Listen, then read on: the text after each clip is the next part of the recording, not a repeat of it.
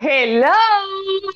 Hello, Oda, ¿cómo estás? Bien, Nel, aquí extrañándote un poco porque tuvimos una semana de descanso. Sí, sí, no, no, no, no, no habíamos grabado, no nos hemos, no nos hemos visto tampoco. Tampoco nos hemos visto.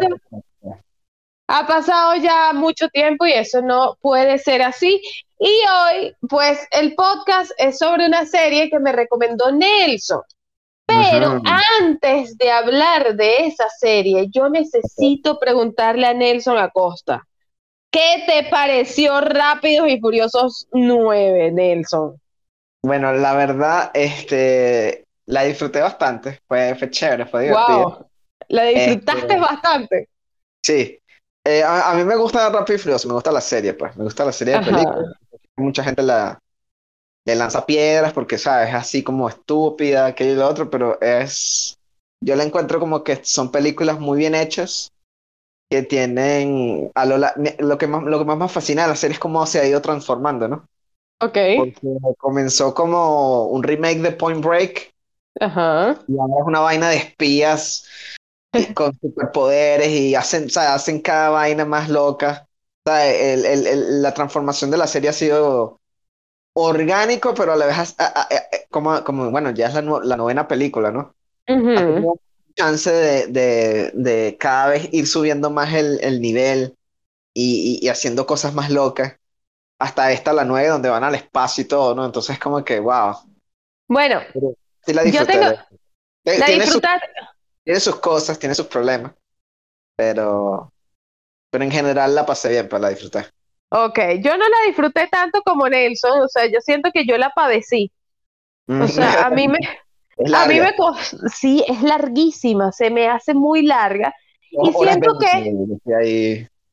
exacto, y siento que no tiene, no, no tiene como de dónde yo quiera agarrarme para decir, wow, la disfruté, ¿no? Porque siento que a mi estilo con Rápido y Furiosos es que a mí me faltó historia y contexto. Y eso es algo que Claro, no claro. tiene la novena entrega de Rápido y Furioso, historia. Sí, Realmente este, es sí, estoy de muy acuerdo poco con eso. relevante.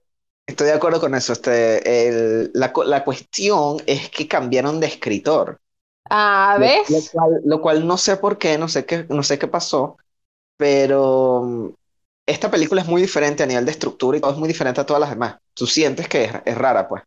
Y, Ok, y- y- y sí. seguramente es por eso, pues porque eh, todas las demás películas a partir de la 3, creo yo, eh, la- las, las escribe eh, Chris Morgan.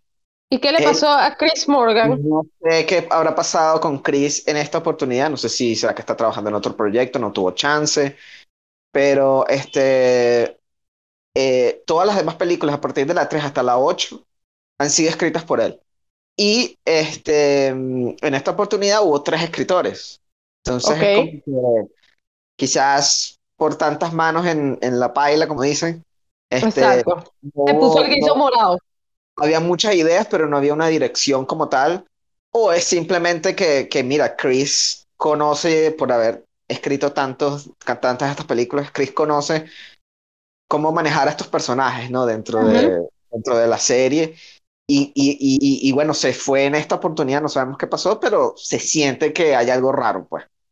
Entonces, Es eh, creo que totalmente, porque sí, incluso usan un recurso que no habían usado nunca antes en Rápido y Furioso, o por lo ajá. menos no que yo recuerde, que son los flashbacks. Sí, eh, creo que seguro hay un flashback por ahí en algún momento, pero eh, no a este nivel, pues. Porque aquí son Es secuencias, ¿no? Los, exageradísimo. Los flashbacks no son simplemente como una escena o, o una toma de, ah, mira, esto pasó en el pasado o algo así, Exacto, como en las anteriores, sino es un, toda una secuencia con, con diálogo y todo. Entonces, eh, exactamente. y hay tres, ¿no? Yo los conté, hay tres y son relativamente largos, son, bueno, siete minutos, por ahí ocho minutos cada uno. Y es como que, Exacto. wow, esto, esto nunca lo habían usado en Rápido y Furioso, entonces ya, ve, ya tú ves que es algo nuevo que viene por, por parte de, de, de, de escri- de escritores que no han participado nunca en la... Si fuera Chris, Chris creo que no hubiera usado eso, ¿no? No hubiera usado... O por lo menos no tanto. O por, o- o no, yo creo que él no lo habría usado. Yo creo que eh, el fuerte, la manera en como él, porque algo que a mí me gusta mucho de la serie es que mm, los personajes realmente se sienten como que, o sea, las relaciones entre los personajes eh, son muy fuertes, pues. Ujú, Cuando, por ejemplo, Bean habla de Brian y algo así, tú, tú sabes que hay Exacto, una amistad, no solo fuera de la pantalla, sino también dentro de la pantalla, ¿no? Hay como, exacto. dos personajes son amigazos, son panas. Pero creo que aquí todo eso, y yo creo que si, por ejemplo, aquí tenemos la aparición de John Cena, que es el hermano ujú. perdido de Don, eh, ¿cómo que se llama? Eh, eh, Jacob. Jacob. Ajá, Jacob. Este, John Cena es muy carismático, igual que Vin Diesel, Ujú. pero yo creo que al momento de los escritores de intentar recre- eh, recrear o, o construir una relación entre los dos personajes, yo creo que fallaron. Sí, es Creo muy que difícil. no se siente que sean hermanos, pues, no se siente que y sean no se hermanos. siente, no se siente ni siquiera que se lleven bien fuera de la pantalla. Eh, eh, sí, sí, hay algo ahí, hay algo raro. Yo creo que eh, si hubiera sido Chris, él hubiera, hubiera usado el mismo método que usó para todos los demás, todos los demás personajes, que es eh, hacerlos caerse a coñazos Exacto. durante un par de minutos y hacerlos pasar por cosas juntos, ¿sabes? Exacto. Eh, en vez de, de crear esos flashbacks y decirnos, ah, esta es la historia de los hermanos, aquello y lo otro, Chris lo, ah, lo, lo que habría hecho es que simplemente Vin le dice, tú mataste a papá, ¿te acuerdas? Ajá, Pero, exactamente. no- pero nunca vemos un flashback de eso ni nada. Y, y, el, y Jacob le dice, no, yo no lo maté, fue que él quiso que yo le hiciera una broma al carro y fue un error. No, mentira, Exacto. se caen a coñazos ahí por 10 minutos y al final, y, y los vemos, los vemos a interactuar, los vemos hablar Ujú. entre ellos momento, y después que acaba la pelea, tú ya sientes que hay algo aquí, pues hay una relación. Mientras tanto, en, en esta película, los momentos entre hermanos fueron en los flashbacks. Ujú, Exacto. Mientras que en el presente, cuando es John Cena y Vin Diesel, creo que tuvieron una sola conversación en toda la película, que es cuando mm, eh, está, eh, se apuntan a... ¿Sabes? ¿Sabes cuándo es? Ajá, Terminan sí, la- claro. Ajá, esa es la única conversación que los dos personajes tienen en el presente con Vin Diesel y John Cena en la película. Ujú, De resto se ven Exactamente. cuando están manejando y cosas así. Es como que, ok, hay algo ahí, pero ponlos a hablar. Entonces, creo que ese tiempo en flashback pudo haber, usado, eh, pudo haber sido usado para, para poner a los dos actores en escena y hacerlos interactuar, hacerlos interactuar de verdad, pues. Entonces, Exacto. como que, eh, eh, Chris, yo creo que hubiera hecho eso, en vez de estar devolviéndose al pasado y mostrando toda una secuencia con actores nuevos y todo. Este, creo que hubiera sido así porque así es como él lo hace, lo ha hecho durante todas las, todas las, la, ¿cómo que es? Todas las, las películas. Entonces, Bueno, yo, yo sí quedé súper decepcionada con esta, nue- esta entrega de Rápido y Furioso, que para mí fue, o sea, yo creo que, bueno, nosotros hablamos, porque Nelson no fue a la función especial que hicieron, porque no pudo, y este, yo creo que yo le escribí a Nelson eh, dentro de la sala, y le decía, Nelson, no puedo más, o sea, no puedo más, este, me quiero ir, o sea, estoy desesperada, porque a mí la película se me hizo eterna. Yo sí. creo que es por el factor de que usaron demasiados flashbacks y eso le quitaba ritmo a la película. Entonces, Sí, a mí me costaba muchísimo mantenerme en el ritmo que me tiene acostumbrado Rápido y Furioso, que es un ritmo súper acelerado, que es un ritmo súper divertido, de, eh, ¿sabes? De ver y de, de disfrutar incluso por dos horas y media. Pero como en esta hacían tanto, eh, o usaban tanto el recurso de volver atrás, de, hey, ya va, este, este es mi hermano, así fue mi relación, y ya va, regreso otra vez, este es mi hermano, así fue mi relación, y ya va, pero espérate, este es mi hermano, y así fue mi relación, ¿sabes? O sea, se sentía así como que, bestia, ya yo estoy, ya, ya entendí que ese es tu hermano y que así fue tu relación. Todo eso, todo lo que tú me explicaste en 11.232 flashbacks, tú me lo has podido contar en dos. Sí, no, o en ninguno. Es que, por ejemplo, eh, hay un momento en la película cerca del final cuando Mia tiene la oportunidad de dejar a ir a Jacob, de soltarlo para que se muera o de ayudarlo para que se escape. Y Exacto. ella, y ella, ella lo ve y, y- y ella dice, no, vete. Ese Exacto. momento es mejor que cualquiera que tuvo Vin con Cena. Porque explica todo. No, porque Explica es- que, acción, es acción. Los personajes se respetan a través de lo que hacen. Y ahí tú Exacto. ves, que, coño, ella dice, este es mi hermano perdido, no lo voy a matar, Exacto. voy, voy a darle un chance, pues, porque yo sé que él, él es- no es mala persona, pues. Pero Bean y, y Don y Jacob no tienen esa oportunidad dentro de la película, pues. Ujú. Entonces, eh, a nivel de historia, sí, creo que es, es, es muy desastrosa, eh, no tiene, no tiene mucha estructura. Entonces, yo, Ahora, a nivel- como no- Ajá, como no es perdón. Chris- como no es Chris, yo digo que esa es la razón, pues.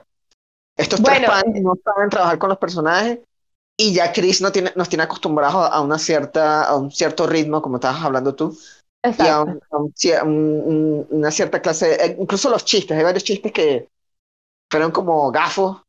Bueno, Ellos- para mí, casi todos los chistes son gafísimos. eh, ellos siempre han hecho chistes gafos, pero estos son como más gafos. Entonces yo Sí, digo, sí, sí, aquí se llevan la corona. Aquí falta Chris, Chris, que metiera la mano aquí un poquito. Bueno, vamos a ver si, si regresa para la siguiente o vamos a ver qué pasa. Honestamente, yo creo que lo único que resaltaría yo de Rápido y Furioso 9 es los efectos especiales, que para mí eso es Rápido y Furioso, ¿no? Rápido, eh, Rápido y Furioso para mí es efectos especiales, es mira todo lo que podemos hacer porque tenemos demasiado dinero para poder hacerlo. Eso es Rápido y Furioso para mí. Este, yo creo que aquí ellos demuestran otra vez eso porque eh, los efectos especiales son excelentes, excelentes, de verdad, todas las, la- la- todas las exageraciones que hicieron, porque para mí esta es la película más exagerada. Y para mí falla en esos efectos especiales, en el único momento que falla es en el momento del espacio. Que eh, ahí, ahí me perdió por completo la película. Una vez que ellos dijeron, mira, sí, tenemos que ir al espacio, y que van casi que un DeLorean al espacio, es como que, mira, no, me retiro, de verdad, yo no puedo más, yo de verdad me quiero ir, yo no quiero seguir viendo esta película. Y mí- toda la secuencia del espacio es súper tétrica y aburrida, no tiene contexto, este, pudieran haberlo hecho mucho mejor. A mí las secuencias me parecieron todas muy buenas, a nivel de acción, pues las secuencias de Ok. acción me, pare- me parecieron muy bien hechas. Este, a mí, yo siempre he dicho que la, eh, Rápido y Furioso es una, es una serie de películas que, que no se puede spoilear. O sea, Ujú. Tú le cuentas, tú le cuentas esta película a cualquier persona y no importa. La persona puede ir a verla y, y- Y y- disfrutarla. y disfrutarla porque realmente la historia no tiene ninguna importancia. O sea, la Exacto. trama, lo que pasa en la trama no tiene absolutamente ninguna importancia. Yo en muchos momentos de esta película y en otras también sucede. O sea, estamos hablando de alabanzas de Chris, pero es algo que sucede en todas las películas. Ujú. Hay muy pocas veces que tú sabes por qué los personajes están en cierto sitio haciendo lo que están haciendo. Sí, sí, sí, no hay coherencia. Porque ellos están en Europa en este momento intentando sacar este sitio, realmente no importa. Así pasa en la, en las 5, así pasa en las 6, así pasa en la 9, en la 9 también. Tú estás como que, pero, pero ¿por qué están aquí? ¿Qué es lo que ellos están buscando en este momento? Entonces, realmente no importa porque ellos están ahí es para una secuencia de acción. Entonces, Exacto. mientras la secuencia de acción sea fina, eso es lo que importa. Por ejemplo, lo- lo- al- la última secuencia con los, los carros eh, magnéticos me pareció súper súper interesante y súper creativa, pues. Sí, Yo estaba- esa- No, esto, esto es genial.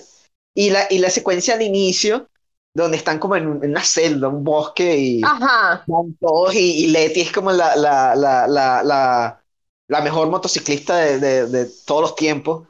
Y es como que, Dios mío, pero ¿qué es esto? Y hay un momento donde yo dije, pero ya va, pero... O sea, e- es como una sección de tres minutos donde pasa, pasa de, pasa de todo en esos tres minutos. Explotan vainas, Tyrese se salva de la mina, estos vuelan con el cable, a, a- a John Cena lo agarra el avión, todo en tres minutos. Y yo dije, pero Dios mío. ¿qué es todo O sea, esto no- que estoy viendo? No me dejaron respirar en esto, en esto, o sea, no me dieron tiempo de procesar nada, porque todo lo pusieron y que chan, chan, chan, chan. Pero eh, me parece, esa- ese, ese tipo de cosas, eh, las secuencias me parecieron divertidas, pues son ta- tan bien montadas, bueno, obviamente el equipo que monta esas cosas ya tiene tanta experiencia, ¿sabes? Que es como Claro, que obviamente, obviamente lo vamos a hacer bien porque sabemos lo que está, lo que está, lo que estamos haciendo, pues. Y son ultra ambiciosos, ¿no? Porque el equipo, todo el equipo en general es súper ambicioso, porque ellos te vienen y te dicen, hey, ya, nosotros somos los mejores en lo que hacemos. Por algo somos rápidos y furiosos. ¿Sabes? Por algo todo el mundo nos dice que somos, ¿sabes? Entonces llegan y quieren hacerlo más y más. Ahora, ¿qué te pareció a ti el personaje, Nelson, de Charlize Theron? Eh, eh, yo, te iba, yo te iba a escribir por ella en, en mientras estaba viéndola. Ok. Porque dije, ¿cuánto habrá cobrado Charlize por esto? No, esa mujer cobró millones de millones de millones de dólares. Charlize realmente es una vaina, es una vaina increíble, ¿no? Ella como que, bueno, yo aparezco, cobro mi cheque, me voy. Yo creo que todo lo hizo en una tarde. Y sí, sí, sí. Se metió tremendo coñazo de plata por, no sé, seis horas de trabajo, una vaina así. demasiado, demasiado. Yo que, eh, y al final es como que, ¿qué va a pasar con ella? Obviamente ella va a seguir siendo la villana en las, en las siguientes, ¿no? Bueno, y que viene el spin-off. Sí, sí, eh, y es que tiene como... E, está bien que sea así porque es como tienen un, un villano recurrente y lo hacen más comiquita, ¿sabes? Exacto. Este, que es algo que, por ejemplo, Marvel hasta ahorita no ha logrado tener ni nada. Es como que, no, bueno, al final de cada película matamos a, al malo. Thanos fue el único que tuvo dos películas, igualito, muerto también. Pero eh, Charlie es como que siempre se escapa, es, es burda de guasón, ¿sabes? Se escapa, no muere, y es como que, Dios mío. A mí me da un poco de miedo porque yo siento que a ella la van a volver buena en algún punto en Rápido y Furioso. Es que es burda de Dragon Ball, todo es burda de Dragon Ball, porque em, los villanos se vuelven buenos y bromas. No, yo creo que tal cual. Yo creo que ella va a seguir siendo la mala. Ella va a seguir siendo la mala. Lo, pero em, Rápido y Furioso llega hasta la 11. Sí, yo creo que ella, ella va a seguir hasta el final. Ella va a seguir siendo la, e, Ese va a ser su rol dentro de la, dentro de la franquicia. convencido de eso. Sí, yo creo que eso es lo que va a pasar con ella. Eh, no va a ser como Shaw, que de hecho me alegró mucho verlo al final en la, en la escena post-crédito. Ajá. Yo estoy como que, verga, ahora Shaw está con La Roca, La Roca ya no está con Vin Diesel, que ahora, ¿qué va a pasar con Shaw? Él está ahí como en el medio de, las dos vainas. Sí, es como que es como el hijo en el divorcio. Total. Pero, qué coño, qué fino, salió y se, se encuentra con Han, que él pensaba que lo había matado. Es como que, ah, qué fino, Sean está en, en ambas series, pues. El, Exacto. Jason Statham no tiene dramas personales con nadie. no, no, no. y él como es tan cara de culo, porque él es cara de culo, pero se lleva bien con la gente, ¿sabes? Es como que, bueno, marico, yo soy cara de culo, pero no, no jodo, no jodo. Él que es burda de pana en la vida real. Que es muy, ¿En serio? que él es muy, muy chévere. Y yo creo que sí, porque ¿te acuerdas de Spy? Sí, claro. En Spy él es muy gracioso. lo mejor de la película en Spy, porque él es cara de culo, pero es así como súper gracioso en esa película. Y es como que, ¿what? No es algo que te esperes de él, pues. Sí, es verdad. Eh, sí, es como, como Colin Farrell, ¿sabes? Ajá, que son, son gente con, una cara de amargado. pero todo el mundo dice que Colin Farrell es un amor de persona cuando. Ay, no, en serio. Sí, en la, en la, en la, que si en la, ¿cómo que se llama? En la alfombra, en la, alfombra roja o en, en los junkets de, la, de las prensas de las películas. Sí, carajo, pues que es un amor. Siempre, siempre está de mal humor, siempre, lo saluda a la gente con cariño pero no es algo que tú te imagines de él, pues por verlo así en las películas y cosas, o su look como él luce, no es algo... Yo creo que lo mismo es con Jason. Entonces él no tiene dramas personales con nadie, él como, mira, págame y yo estoy en la película. no tengo ningún rollo. Entonces, qué fino que, que salió él. Ah, y me gustó también que Natalie, hermosa, preciosa, este, hizo más, tenía más presencia, pues. Sí, sí, ella tenía más presencia. Lo, no, y lo hizo mejor, ¿no? Sí, sí, en, las anteriores siempre como que eh, está ahí con Ludacris y uh una vaina y listo. Aquí no, aquí tal, hasta, hasta ellos saben que la estaban poniendo a hacer más cosas porque hasta la pusieron a manejar, ¿no? Y dije como que, Exacto. Yo, yo soy la cara de las computadoras, ¿por qué me estás poniendo a hacer esto?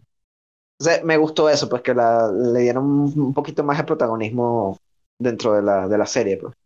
Sí, a mí ella me cae bien. Este, creo que Y es que yo, para mí, Rápido y Furioso 9 ha debido tener es como una historia más sólida para que lograra atraparme por completo. Porque eso, eso le faltó. Yo creo que no historia, pero sí creo que trabajo de personaje. Ok.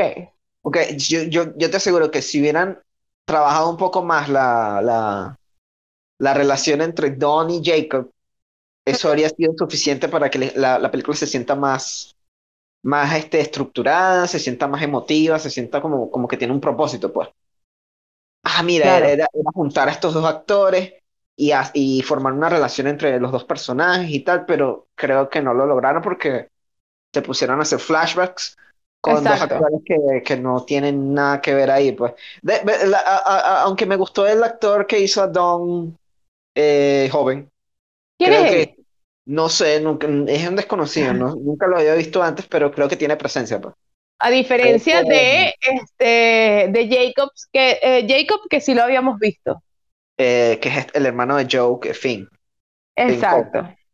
este que bueno, él, él, él, él, siempre es como correcto, pero es un chamo, él es un chamo ahí, entonces como que, pero eh, eh Vin Diesel joven eh, me, me, pareció que tiene como presencia, pero entonces a lo mejor lo vemos en otra película o algo así, porque, o sea.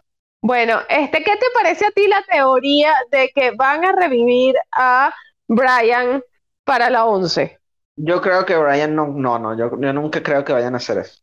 No sé, Nelson. Todo es posible en Rápido y Furioso. Fueron al espacio en, una, este, en un DeLorean. No, no, me gustó, me gustó que eh, él llega al final a la... Ajá, a la, casa. A sí, a la, a la barbecue que hacen siempre. Entonces es como que mm, dentro del universo Brian está vivo, pues. Eso es algo que ellos... Me, me gusta eso porque creo que en otras series habría sido como que, bueno, murió, mm, Paul Walker murió, este, lo vamos a matar, ¿no? Lo vamos a matar dentro de la película o algo así. Mm. Pero ellos aquí en Rápido y Furioso decidieron de que Ryan no muere, sino que Ryan se retira. Ryan sigue siendo su papá, sigue siendo papá y, se va, ¿no? Al final de, de, la séptima, que se van cada uno por su lado, pero Ryan dentro del universo de la película sigue vivo. Paul Walker sigue vivo dentro de la serie. Entonces me gusta que están haciendo el esfuerzo por, por siempre lo, siempre lo están nombrando. El hijo de, de, de, Dom se llama Brian también. Entonces, como que obviamente Paul no está en la vida real vivo, pero eh, eh, el personaje sigue, pues, porque él no está muerto dentro de la, dentro de la película. Entonces, me, me gusta que, ah, él llegó al final porque tiene sentido, Brian no está muerto y él es parte de la familia. O sea, sería súper raro que eh, estuvieran haciendo esa, esa cena y está la silla vacía de Brian y, y, todo el mundo se quede callado como que no, Brian no está, no, Brian está vivo, what the fuck. Esa es ese es todo el punto, él no murió dentro de la, dentro de la película, él siguió. Me gusta que se mantengan eso, obviamente no lo pueden traer, creo que es por cuestión de respeto, no creo que lo hagan. Exacto. Bueno, ahí veremos. Ahorita estoy leyendo Nelson Acosta. Este, que bueno, también lo comentamos temprano, pero, y ya este es como el, el interludio, ¿ok? Este, nosotros eh, les, voy a, les vamos a dar esta noticia, la vamos a comentar y luego vamos a hacer el podcast de lo que realmente pensábamos hacer el podcast, ¿no? Pero, este, ¿sabes qué? Scarlett Johansson denunció a Disney. Ah, sí, sí, acaba de demandar a, a Disney porque mm, el estreno día a día de Black Widow en, en cines y en Disney Plus no era parte del contrato de ella. Exactamente. Bueno, ahora Disney emitió un comunicado tras la demanda de Scarlett Johansson por incumplimiento de contrato, donde decían, esta solicitud no tiene ningún fundamento, la demanda es particularmente triste y alarmante por su insensible desprecio por los horribles y prolongados efectos globales de la pandemia. Entonces están diciendo insensible a Scarlett Johansson. Sí, yo creo que le están diciendo básicamente vete a comer mierda. Exacto. le, le están diciendo, la cagaste, marica, tú no, no te importa la gente que se ha muerto de coronavirus. Eh, yo creo que ambos ahí están lanzándose mierda, realmente a nadie le importa lo del coronavirus ahí. Este, mm, eso obviamente, eh, esto es lo que pasó con Wonder Woman 84. Ok. Esto pasó, esto ya pasó. Porque eh, en, dentro, de, mm, dentro de los contratos de todo el mundo, sobre todo de, la, de los protagonistas, de las grandes estrellas, tienen eso de que, mira, eh, la película debe lanzarse en cines, okay, esta película es de cine porque esa es la categoría, ¿no? Eso, no es, una, película que va directo a video, ¿no? No es una película chimbona, es una película de alto presupuesto, de, de caché, etcétera. Entonces debe ser lanzada primero en cines, bla, bla, bla, bla, bla, bla, bla. Eso lo tienen todos los actores, todos los actores tienen eso. Entonces, eh, eh, incluyendo Scarlett. Entonces, que, eh, incluyendo Scarlett, incluyendo Gal en su papel de Exacto. Wonder Woman. ¿Qué pasó con, con, lo de, con lo de Wonder Woman? Este, como en, en Warner parece que todo, todo se filtra, porque es así súper Exactamente. este, eh, se sabe que a, a Gal y, a, y a, a la directora a Patty Jenkins les pagaron una suma considerable para que no hubiera peo. Claro. Ella, eh, eh, o sea, eh, para que no pasara lo que está pasando ahorita con Scarlett, Warner dijo, mira, toma tu cheque, toma tu cheque, pero va- la vamos a lanzar tanto en cines como en HBO Max el mismo día. Exacto. Pero aquí tienen su, su, su plata, porque el problema es plata, porque seguramente Scarlett tiene, mm, igual que Gal, tiene un porcentaje de las ganancias en taquilla. Exactamente. El- eh, eh, todo el, el- el asunto es que a, a, a nuestra, a, Black Widow no le ha ido muy bien en taquilla, Ujú. porque eh, el coronavirus y la vaina, que el otro, la gente no está yendo, eh, eh, no está yendo al cine en masa como antes, que es algo que a mí todavía me extraña de que la gente, los estudios siguen hablando de, de, las de las cifras y todo eso como si fuera, como si, como si la pandemia no existiera. O sea, ellos están Es hablando, raro, ellos- ¿verdad? y ellos hablan de que, ay, no llegamos al- a los mil millones. Marico, Tú ves ¿Cómo vas a llegar? ¿Cómo tú piensas tú que vas a llegar? exacto, tú ves cómo está el mundo, ¿sabes? Tú, tú, tú estás enterado de que las películas probablemente no vayan a llegar a los mil millones durante un par de años Ujú. más. Quizá unos tres o cuatro años no vaya a haber otra película de mil millones de dólares. Exactamente. porque la gente que está yendo al cine ahorita es la gente que quiere ir al cine.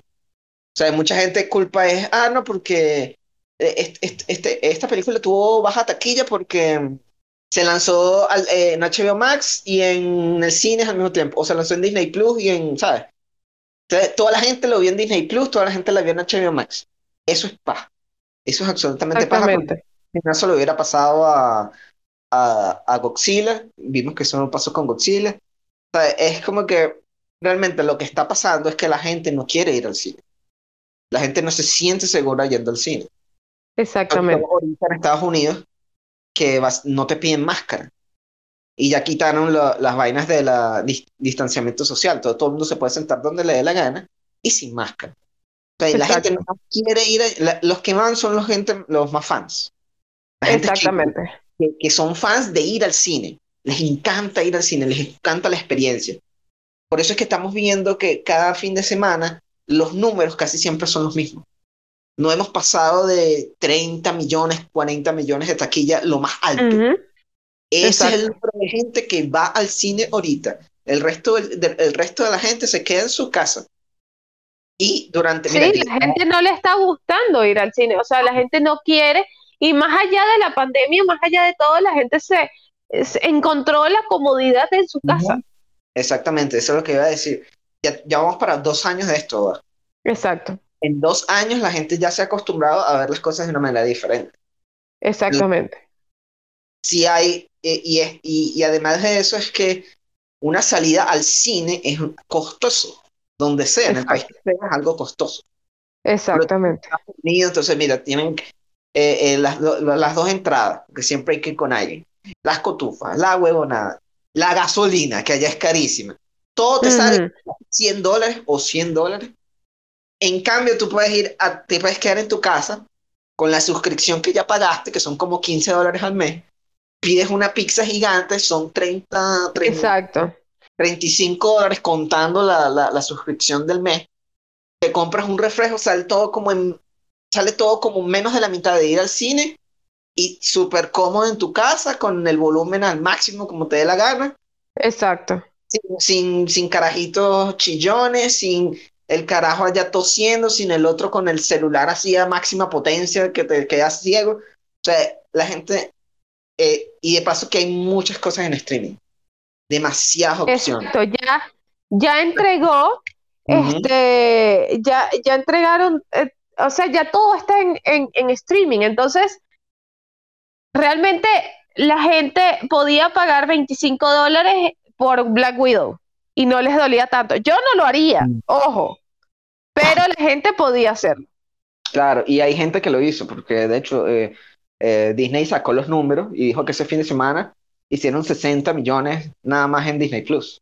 Exacto. Y, esos 60 millones son para ellos. O sea, esos 60 millones van directo al, bolsillo de Disney. No es como en el cine, donde tienen que dividir con el cine. ¿No? Tienen con, porque es, eh, una cosa es la, el, ticket, el ticket no es directamente ni para los dueños del cine ni para los dueños de la película, sino se lo dividen. Entonces, eh, eh, mira, aquí no, derechito para el bolsillo de ellos. Entonces, como, seguro también de eso hay peos con, con lo de Scarlett, porque seguramente dentro del contrato de Scarlett dice ganancias por taquilla de cine. Y seguramente parte de esos 60 millones o más, que seguramente es más porque ha pasado ya bastante tiempo. Exactamente. Seguro que, no sé, vamos a calcular unos 80 millones de taquilla en, en, en Disney Plus. Y aseguro que Disney no le está dando nada de eso a Scarlett. No, es que ellos no le van a dar absolutamente nada. Ellos dirán, no, no, no, no, el contrato decía cine. Esto es otra vaina, Scarlett, esto es el futuro. Ese contrato es completo, tú te jodiste con ese contrato. Entonces me imagino que en gran parte todo lo que está pasando con Scarlett viene de eso, pues de la plata. ¿Qué crees que vaya a ser Scarlett Johansson? No sé, me, me parece... Quiero saber qué pasa porque ella ahorita tenía una película en, en, en espera con Disney, que era la, la, la mansión embrujada. Uy, ¿tú crees que eso se cancele, ese proyecto? Ella, iba a ser la protagonista. Entonces es como que, o sea, estoy como curioso de, ¿Y por qué habrá jugado esa carta? ¿Qué habrá pasado? No sé, yo creo que hay mucha plata en juego y ella dice, este, yo creo que ella, ella dirá, mi dinero que... Exacto, yo ella dirá, puedo, puedo ganar más plata, o sea, de esto puedo sacar más plata que seguir trabajando con ellos, pues. Exacto, exacto. Yo creo que, mira, le puedo sacar 100 millones a Disney fácil. Mientras que 100 mm. millones por mi cuenta trabajando, mm, voy a tener que sacarlos como en 20 años, una vaina así. O sea, yo creo que también, también se puede fregar a, proyectos futuros. Claro, claro, eso también la, la, puede lastimar, pero yo creo que obviamente eso lo miden los abogados y ella también, y los managers y todo eso, y yo creo que miden el riesgo, ¿no? Porque eh, Disney, o sea, sabemos que Disney es una empresa súper vengativa. Sí, sí, sí, sí, sí. Eh, eh, es muy, ellos son, ellos son muy, muy dictadores, la verdad. Entonces es como que no sé, no sé si, si esto puede perjudicar a Scarlett y no va a hacer más nada con Disney nunca más. Algo así tipo Zack Snyder con Warner. Algo así. Va a quedar así, entonces va a tener que buscar otra casa, otro sitio donde la donde la cojan, ¿no? Porque eso, eso era antes que los estudios tenían contratos con los actores, ¿no? Como que, mira, tú nada más. Ok, exacto. eso, eso ya se acabó, pero si tú, lo, si tú ves, los estudios siempre tratan de como que mantener talento dentro de la, ¿no? Exacto. Entonces, por ejemplo, tú ves eh, lo que pasó con James Gunn, ahorita que viene Suicide Squad. Hubo el pedo de que eh, eh, Disney votó a, a, James Gunn, ¿no?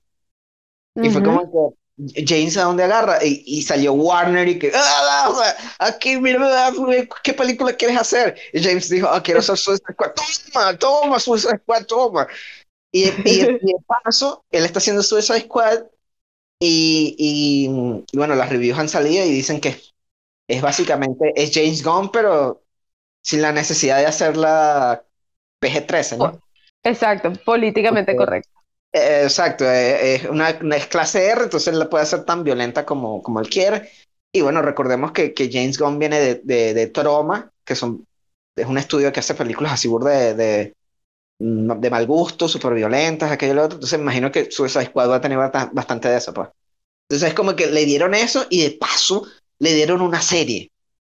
Porque viene la serie esta con John Cena de Peacemaker. La escribió James Gunn y él dirigió como cinco de los capítulos. O sea, eh, eh, Warner está como que, chamo, quédate aquí, quédate aquí. ¿qué estás buscando allá con Disney? ¿Qué estás buscando allá con Disney? Exacto. Entonces, eh, lo mismo que está pasando ahorita con Nolan. Este, Warner siempre tuvo consentido, ¿no? Siempre lo tuvo consentido aquello y lo otro, como mira, chamo, toma el cheque que tú quieras, haz la película que te dé la gana. Y entonces es como que pasó lo de HBO más con Tene y la vaina. Y ahorita salió el carajo de Netflix, el jefe de Netflix dijo, no, yo voy a hacer todo lo posible para que la próxima película de, de, de, Christopher Nolan la hagamos nosotros. ¿Y lo logró? No, no, no sabemos, no sabemos. Bueno, pero están en negociaciones, ¿no? Eh, hasta, que, hasta que no salga oficial no se sabe. Ok, ok. obviamente está la intención ahí, pero, ¿sabes? Para, para convencer a Nolan de, de, hacer algo en Netflix, va a costar burda, pues. Hay que, hay, va, van a tener que darle muchos regalitos, pues. Exacto. siempre quieren gente, a pesar de que no los pueden tener amarrados por contrato, siempre los, los quieren, siempre quieren tener el talento eh, eh, cerca, pues, de, ¿no? Y Scarlett hasta los que momentos, no se les vaya muy lejos. Scarlett hasta los momentos era algo así con Disney, ¿no? Porque no solo tenía Black Widow, sino me acuerdo aquella película del zoológico que también era de Disney, ella, estaba ahí. Este, Jojo Rabbit era de Disney y ella estaba ahí. Entonces ahora... ¿Será que ella se aburrió de trabajar con Disney?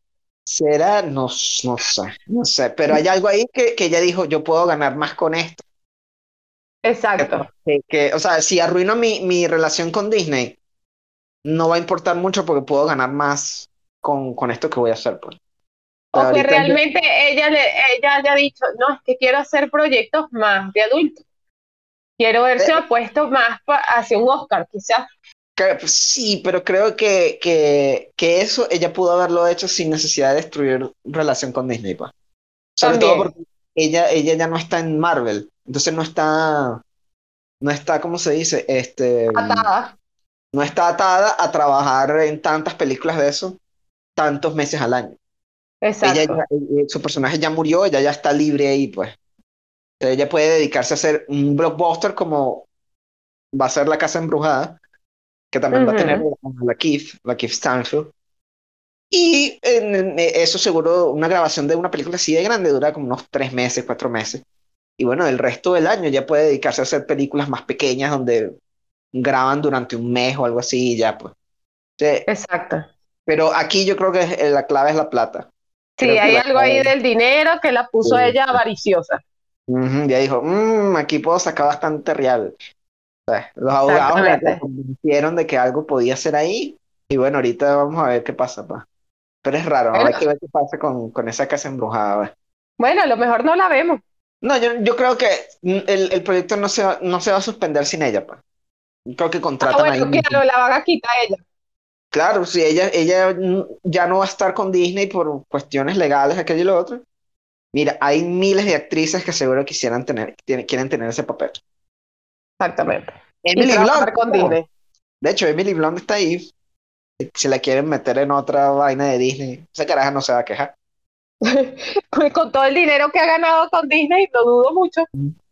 Lo mismo, lo mismo le hicieron a Paramount con, con ellos dos, con, con Emily y, John. ¿Cómo así? Eh, eh, Paramount, ellos de, mm, ahora tienen una, una ventana de 45 días, ¿no?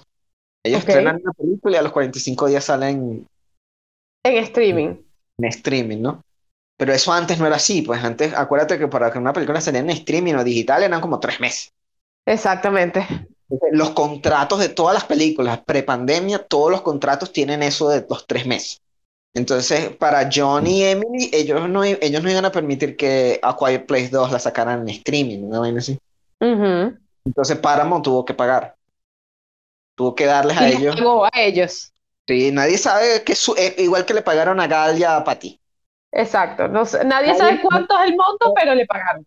Nadie sabe cuánto fue el cheque, pero tuvieron que firmar un cheque de los estudios para que no hubiera este rollo que está pasando aquí con Disney. Disney Exacto. seguramente, ellos saben, obviamente ellos saben, pero a lo Que le mejor van no a tener que que, pagar a Scarlett Johansson. sí, a lo mejor no creían que Scarlett iba a hacer nada o algo así, y bueno, pasa lo que pasó.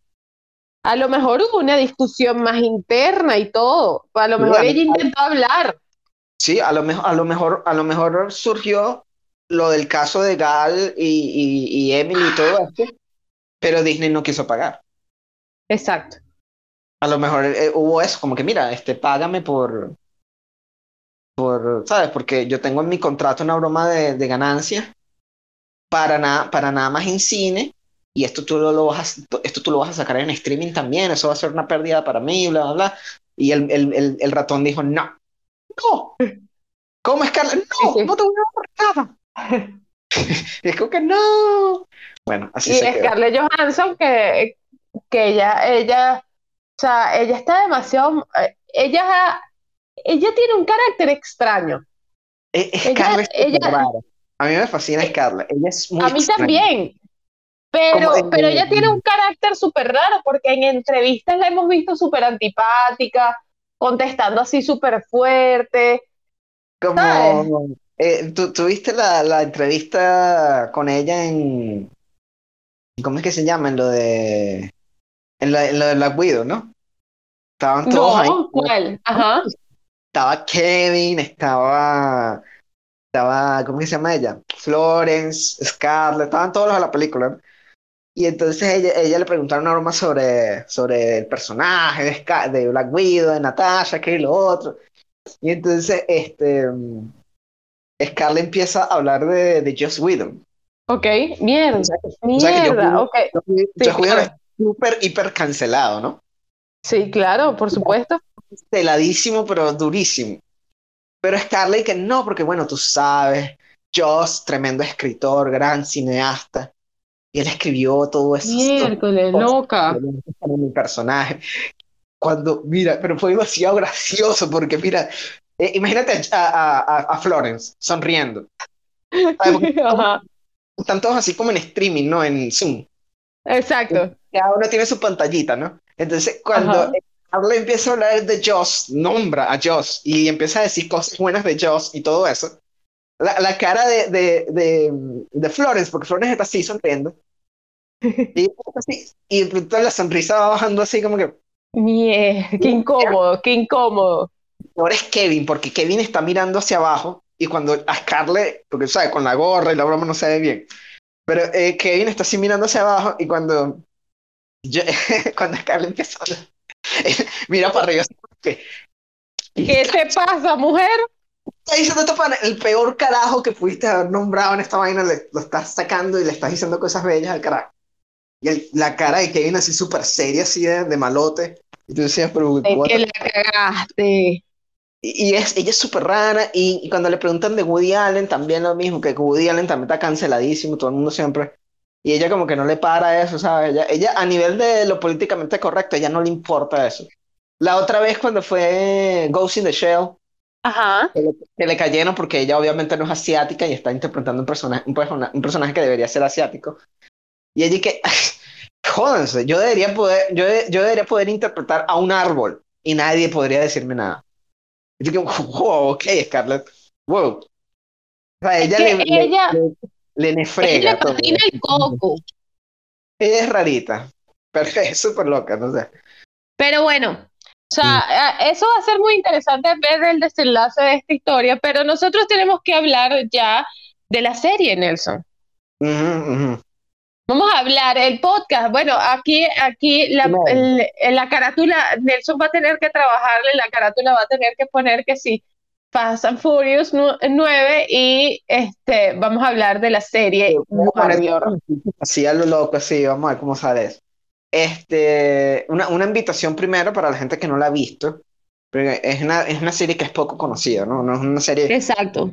que mucha gente la conoce, se llama Warrior, tiene dos temporadas De y 10 capítulos. de 10 capítulos cada una y ahorita está en HBO Max. Ahorita que llegó HBO Max a Latinoamérica, este, la pueden ver ahí, pues. O Entonces, por los eh, caminos verdes también. o por los caminos verdes también. Entonces hay varias opciones. Ya, ya no es algo así como súper encerrado, así que nadie tiene acceso, ¿no?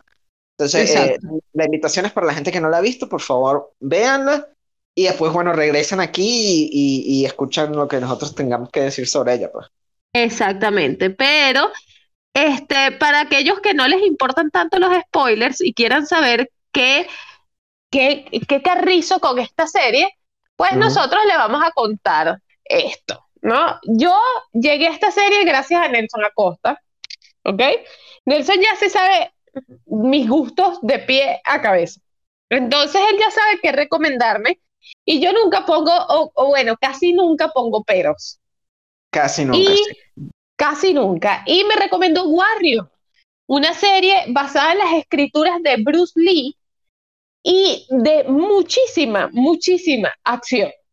Sí, era, era un proyecto que Bruce Lee quería hacer cuando estaba en vida, obviamente, y él lo pasó por varios estudios, pero este, mm, eh, el proyecto fue rechazado, ¿no? Eh, básicamente eran, guiones sobre un, la historia de un chino en América en el viejo oeste. Ese, iba a ser el, ese era el pitch que tenía Bruce Lee y que fue pasando por varios estudios. Que de hecho hay una controversia con eso porque años después, no muchos años, pero años después, este, salió fue Kung Fu. Ajá. Kung Fu con David Carradine.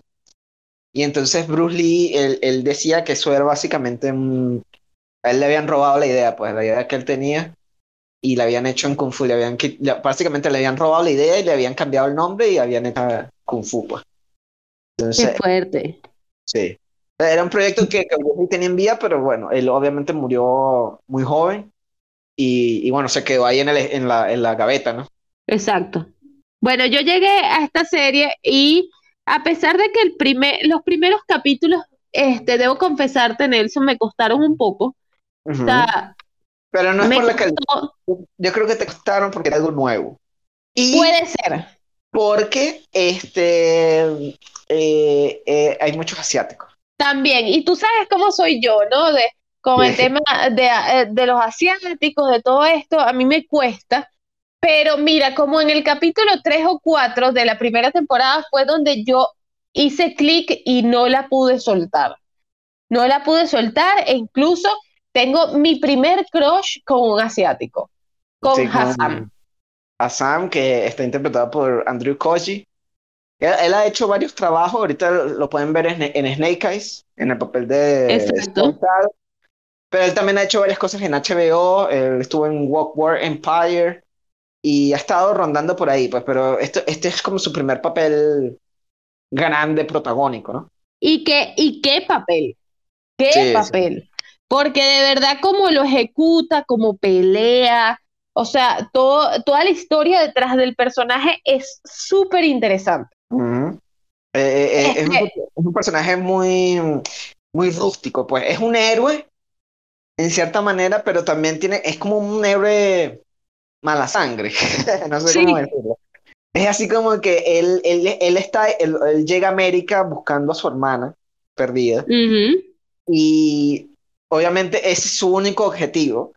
Pero resulta que cuando él encuentra a su hermana, su hermana no quiere regresar. De hecho, su hermana resulta ser una de las jefes de una de, de los, de los triads eh, ahí, una de las pandillas. Y ese personaje me saca de quicio.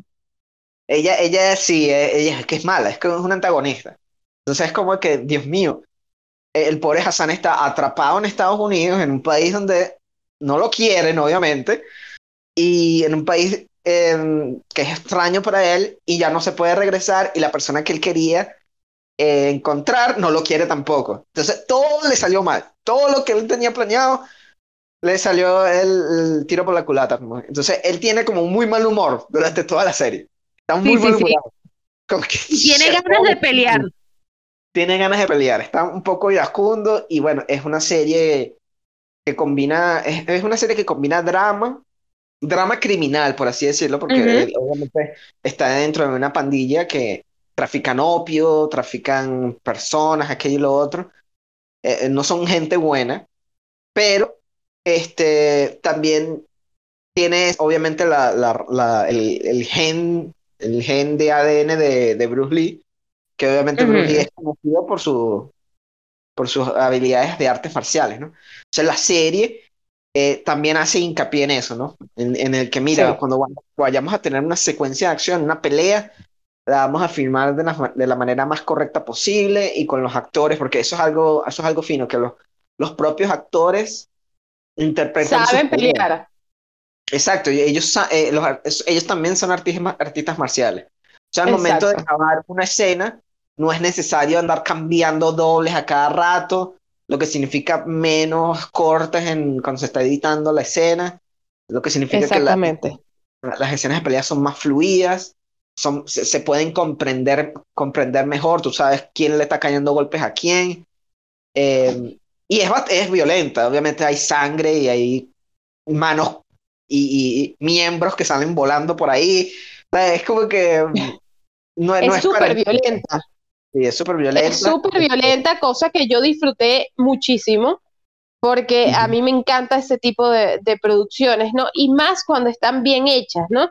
Porque, ok, este, este, sí, es, las escenas de acción están muy bien trabajadas y todo, pero hay algo que a mí me gusta muchísimo y es que cuando los actores pueden hacer, si no todas, la gran mayoría de todas las hazañas, ¿no? Por eso es que a mí me gusta tanto Misión Imposible, porque Tom Cruise no le teme a la, a, la vida ni a la muerte y él dice, mira, ¿sabes qué? Yo hago todo lo que, lo que tenga que hacer el personaje. ¿Por qué? Porque sí. Él se ríe de la este, muerte. Sí, sí, sí, él se le ríe a la muerte y él ya ha estado en varias ocasiones viéndola de cerca, pero él aún así, pues tiene un, un, contrato ahí medio raro con el diablo y, bueno, sale victorioso, ¿no? Pero en este caso, en el caso de Warrior, lo que a mí más me gustó es que todos los actores sabían pelear. O sea, todos tenían, y que hay diferentes técnicas de pelea. O sea, a pesar de que, esta, de, que esta serie está protagonizada por chinos, o sea, la, el tema esencial es China, ¿no? Los chinos en América. Es la identidad china en América. Exacto. A pesar de todo eso, hay otras, otras, sí, otras, ay, como nacionalidades, etnias, creo, que, este, que, se, y que se ven representadas también en la pelea. Hay que recordar que Estados Unidos es la, es la tierra, o sea, Estados Unidos es un país sin nombre, primero. Estados Unidos no tiene nombre. Sí, ese, es el nombre, Estados Unidos. ¿Estados Unidos de qué? Del continente. No tiene, no tiene nombre como tal. ¿Por qué? Porque es un país que desde sus inicios, un país donde llegó, llegó todo el mundo así de todos lados. Llegaron gente de Asia, gente de Europa, gente de Latinoamérica. Eh, eh, se le, por eso es que se le dice The Melting Pot, ¿no? Es una, Exacto. un sitio donde llegaron todo el mundo y un mezclote de, de, de, de, de etnias, de, de, culturas, un montón de cosas. Entonces, eso pasa, obviamente, aquí en la, en la serie también. Este, hay un encontronazo entre los chinos que están llegando por multitud y la gente que ya estaba en Estados Unidos, ¿no? Este, que se consideran americanos, se consideran de ese país, y es como que, mira, ¿qué está pasando aquí? Y sobre todo porque, bueno, llegan los chinos en tan número y están dispuestos a trabajar por tan poco, que es como que ahí surge un pedo de, no, de, sobre todo con los irlandeses, ¿no? Que, que también, eh, a pesar de que eh, ese básicamente es como el encontronazo cultural más grande de la serie, es muy, poco porque ambos, ambos países tienen, ambas, eh, ambos grupos sociales tienen el mismo origen, ¿no? Obviamente toda la gente que salió de China, la gente que salió de China a Estados Unidos o a cualquier otro país, no son gente rica, la gente rica se quedó en China porque no hay necesidad de salir, estamos, somos millonarios aquí, ¿para qué vamos a salir? Toda la gente que sale de China o de cualquier país es, gente que tiene mm, problemas económicos, o sea, están siendo perseguidos por el los gobiernos, etcétera, etcétera. Son gente en necesidad. Los irlandeses les pasa lo mismo. Los irlandeses por muchas, muchas, muchas décadas, muchos siglos, estuvieron subyugados por Inglaterra. Exacto. Eh, y los irlandeses, los irlandeses siempre han tenido la espina de que ellos son básicamente, eh, cuando formaban parte de, del imperio, eran considerados como, no eran ciudadanos, sino eran gente de segunda, pues. y, tenemos la, hambruna irlandesa, que es una de las hambrunas más, más arrechas de la humanidad. ¿no? Entonces es como que ambos vienen del mismo sitio, de la pobreza que el otro, y llegan a este nuevo país e igual tienen que caerse coñazos porque la gente es así, la gente no puede ver, no puede ver las, las, similitudes, sino siempre tiene que ver las diferencias. ¿no? Exacto. Ahí, en, el, en, el, en el papel de, de Dylan Leary, que es un personaje... Que me encanta ese personaje. Un personaje histórico real, realmente existió. Y aquí es un carajo así, súper gigante, así, malhumorado, y es así como un boxeador, y tiene la... Eh, cuando le intentan golpear la cabeza y la cabeza la tiene como de metal. ¿Verdad? es demasiado gracioso. Y he dicho, coño, este hasta, hasta Hassan, él, se queda un, este dicho como una, como una pared, este, este coño madre. Entonces, eh, eh, eh, em, no sé, él es como un boxeador, como estabas hablando, hay diferentes como Estos, estos tienen kung fu, tenemos el personaje de eh, Young Young, que él no lucha como artes marciales, sino con cuchillos. Exacto. Y que es como un boxeador más así a lo... O sea, él no usa sus piernas mucho, sino es cuñazo puro y bueno, aguanta. Entonces es como que, eh, eh, de hecho, eh, el, el, jefe de coreografía de la serie está nominado este año para un Emmy. ¿Por la serie? Sí, por el mejor, equipo de, de, dobles de acción, no sé qué vaina. Entonces estoy, estamos, estoy ligando de que también está WandaVision, hay otras series ahí que tienen nominadas, pero me gustaría mucho que ganaran ellos porque yo creo que la serie uno de los... Merece un más reconocimiento. Sí, uno de los elementos más importantes de la serie es el equipo de, de dobles, pues. Eh, por ejemplo, esa, esa, esa, no sé, tú que la tienes más fresca, ese, ese capítulo de la batalla en, Chinatown, que creo que es el capítulo 9. Ay, ah, sí, sí, el capítulo 9 de la segunda temporada. Eso es coñazo de principio a fin, o sea, eso no, eso no es que hubo no, como 10 minutos no, no, no, no, no. Comienza con coñazo y termina con coñazo.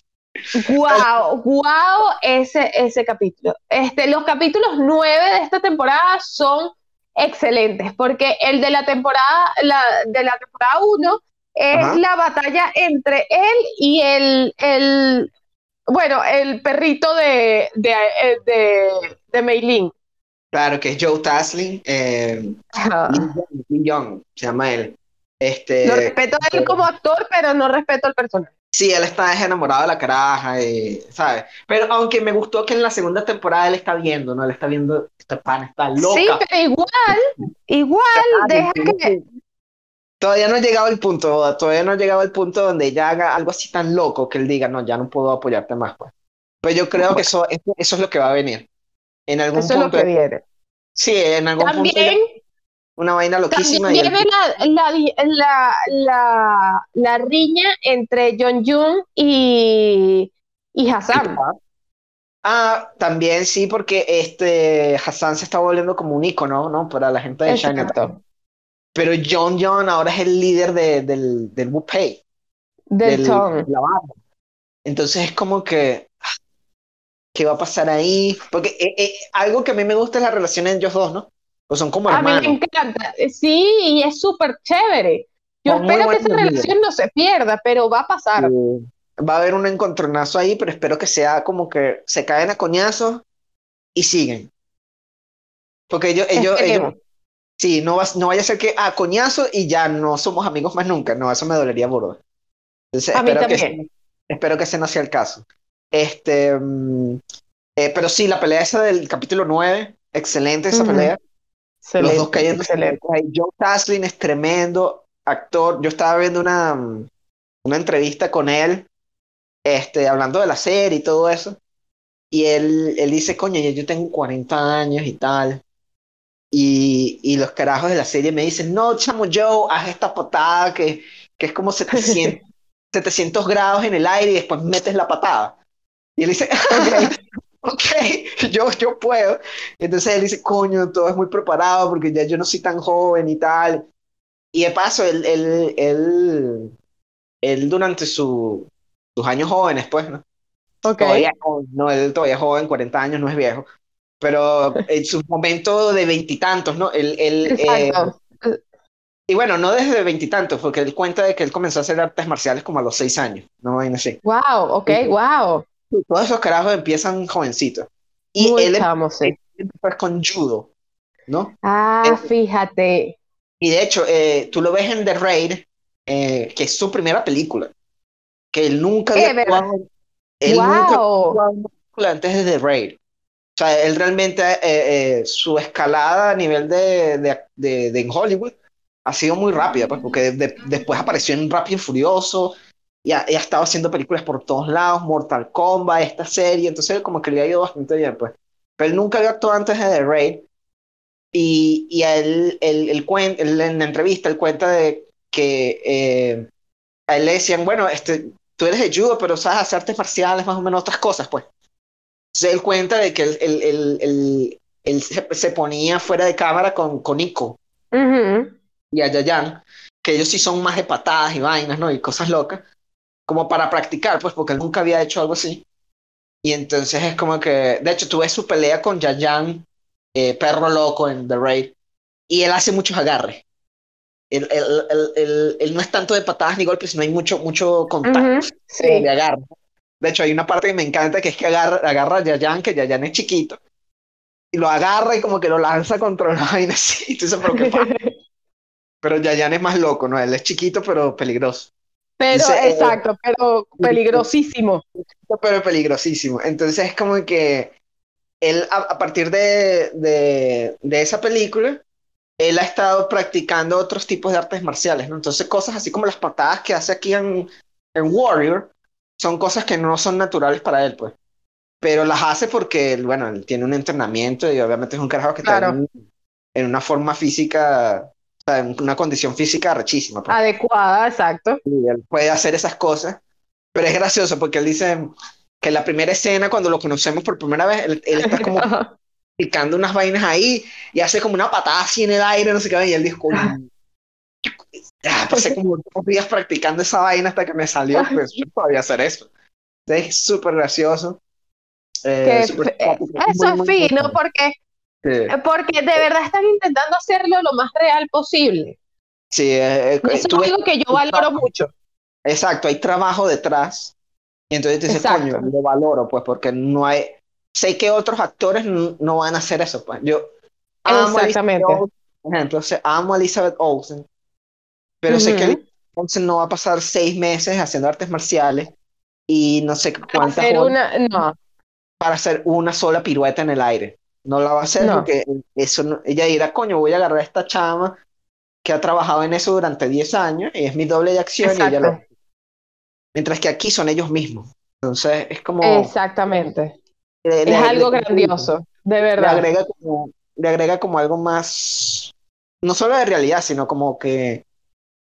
Como de caché, pues. Como que algo más para valorar. Exacto. Chévere. Mira, Nelson, ¿tus personajes favoritos cuáles son?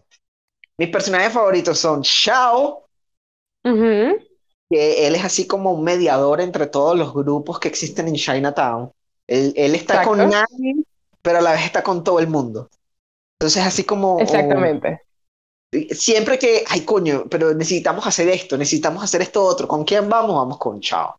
Chao sabe, Con conoce Chao. todo el mundo y sabe, te sabe casi que, que todas las puertas y los callejones de ese sitio, pues. Este, me encanta. Totalmente. Yo estaba viendo, estaba investigando sobre los actores, ¿no? Y lo hablamos. ¿Ok? Y el carajo habla como cinco idiomas. Este, Wow. es, es egresado de Harvard. O sea, Wow, ¿en serio? Eh, el carajo es un juego máximo, el carajo. Yo realmente no sé si lo he visto en otro papel. Yo no lo recuerdo. Él es más que todo, por lo que vi en su, en su currículum, es más que todo un actor de teatro. Entonces es como que, um, pero sabes, es, un- es uno de esos carajos que son súper accomplished, que han hecho todo. O sea, pero el personaje realmente me, me fascina, sobre todo eso de, eso que exploraron de él en la mínimo, pero me gustó mucho, que es que él tiene una hija mezcla. Él Sí, una- eso fue buenísimo. A mí eso me sorprendió. yo no lo vi No me lo venir. esperaba. Exacto. tampoco. Y es- eh, tuvo un- un- una hija con una prostituta y hay un punto donde obviamente él, él como que no quiere que la niña crezca en ese, en ese ambiente, pero él tampoco quiere a la niña.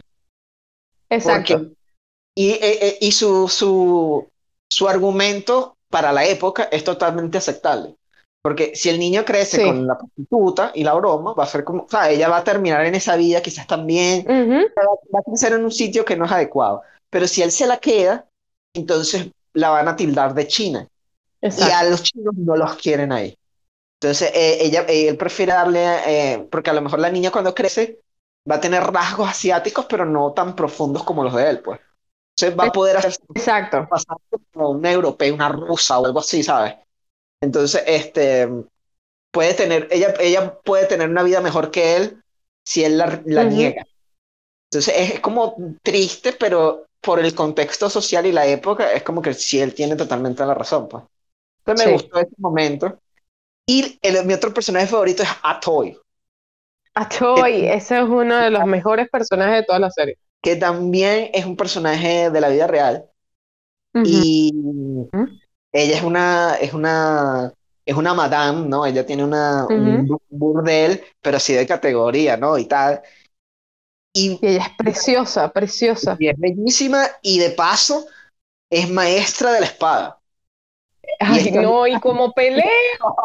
Yo- No, Nelson, Ah, Ajá. Nelson, yo estaba de, o sea, yo, yo, yo, yo me enamoré cada vez que ella salía peleando, peleando con la espada. Uf, Y es en los primeros o sea, capítulos, es en los primeros capítulos, sí, no sé sí, si sí. primero en el segundo, que ella mata a dos carajos. Y o sea, Pero no se ve que es ella. En ese no se Sí, ve que es ella. sí se ve que es ella. ¿Ves? Se ve, como una capucha, y la cara así, o sea, nada más se le ve la cara y yo, yo me acuerdo porque yo dije, what the fuck esta caraja, porque hasta en ese momento ella era la madame, ¿no? Pero en esa última escena es como que, wow, la caraja también es una asesina, what the fuck.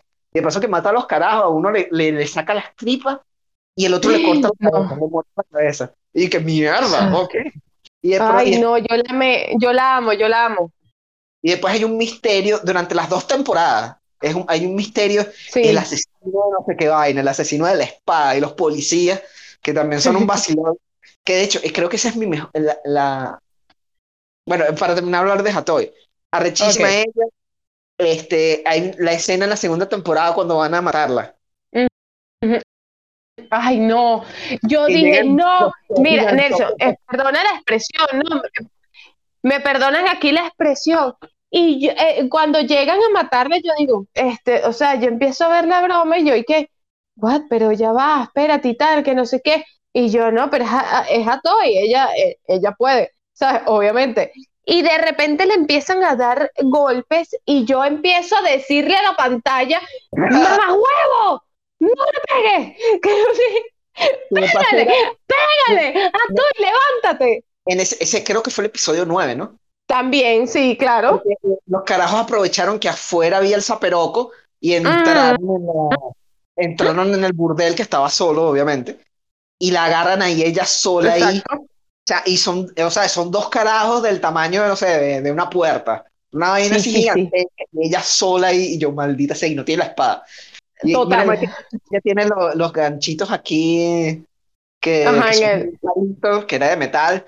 Y, y, eh, toda esa escena fue terrible porque le estaban cayendo coñazos y tú sabes que ella, Pero durísimo.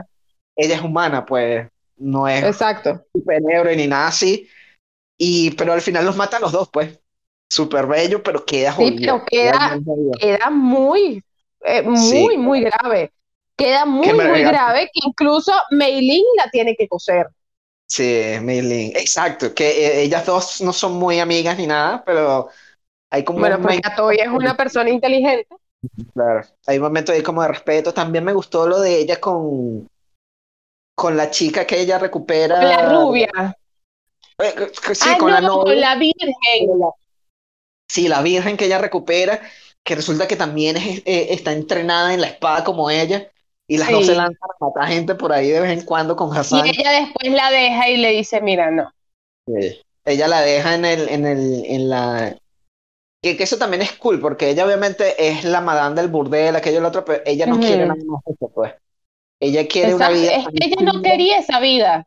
Sí, y entonces ella tiene todo un plan para comprar unas tierras, una cosa, y, y montar una granja por allá y quedarse lejos de todo este desastre que es el, el- Exacto. el Chinatown. Entonces yo espero que, no sé, eh, al final ella se junta con su novia. hacer eso. ella se junta con su novia que tiene básicamente el mismo plan de ella. Eso es algo cool porque el, el, el- ambas tienen como el mismo objetivo, pues.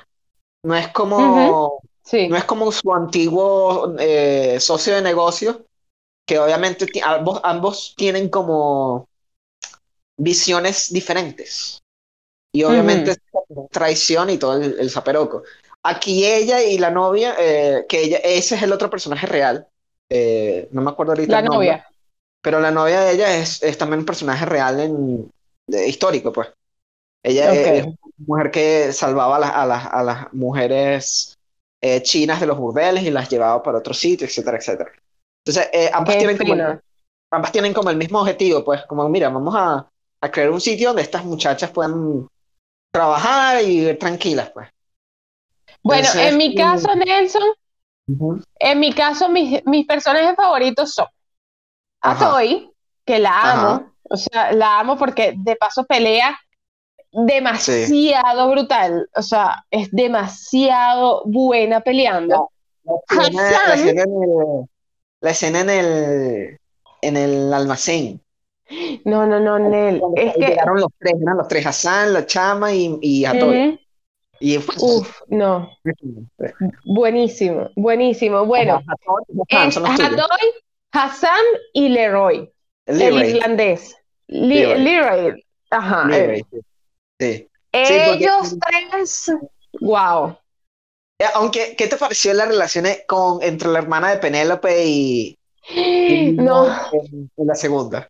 mira, Nelson, hay personajes que detesto. Ella es Y el gobernador es uno. ¿Cuál? eh, Luego está Pene, el gobernador lo detesto. Claro, Buckley claro, lo detesto.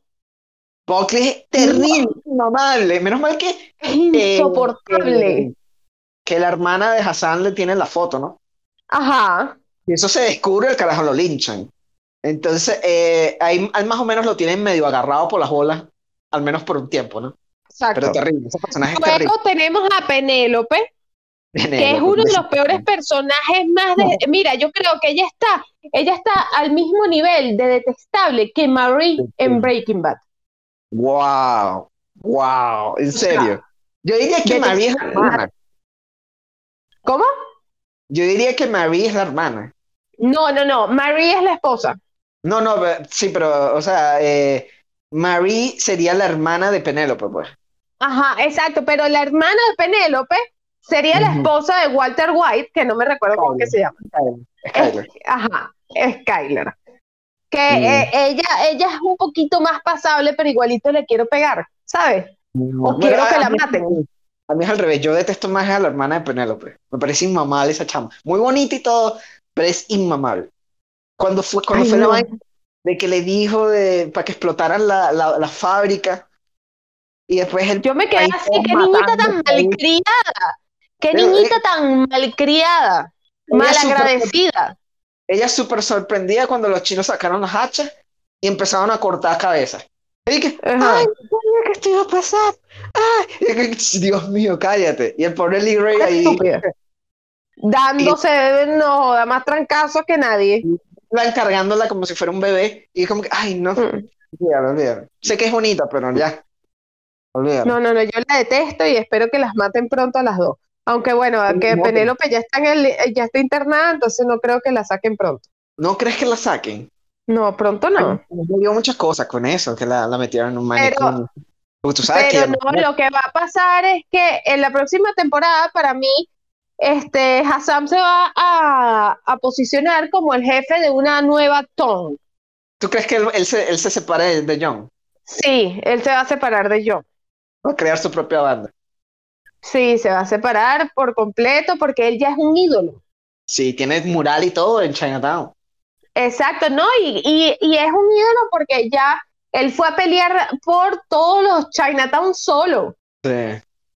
Entonces Eh, ya por ahí, ya por ahí yo creo que él va a formar su propia ton y luego, este, luego cuando él tenga poder, quizás cuando él tenga poder, como dentro de dos temporadas, Ajá. poder de verdad la, saca a la rubia del carrizo esta del, del, psiquiatra que se merece estar ahí porque está bien loca.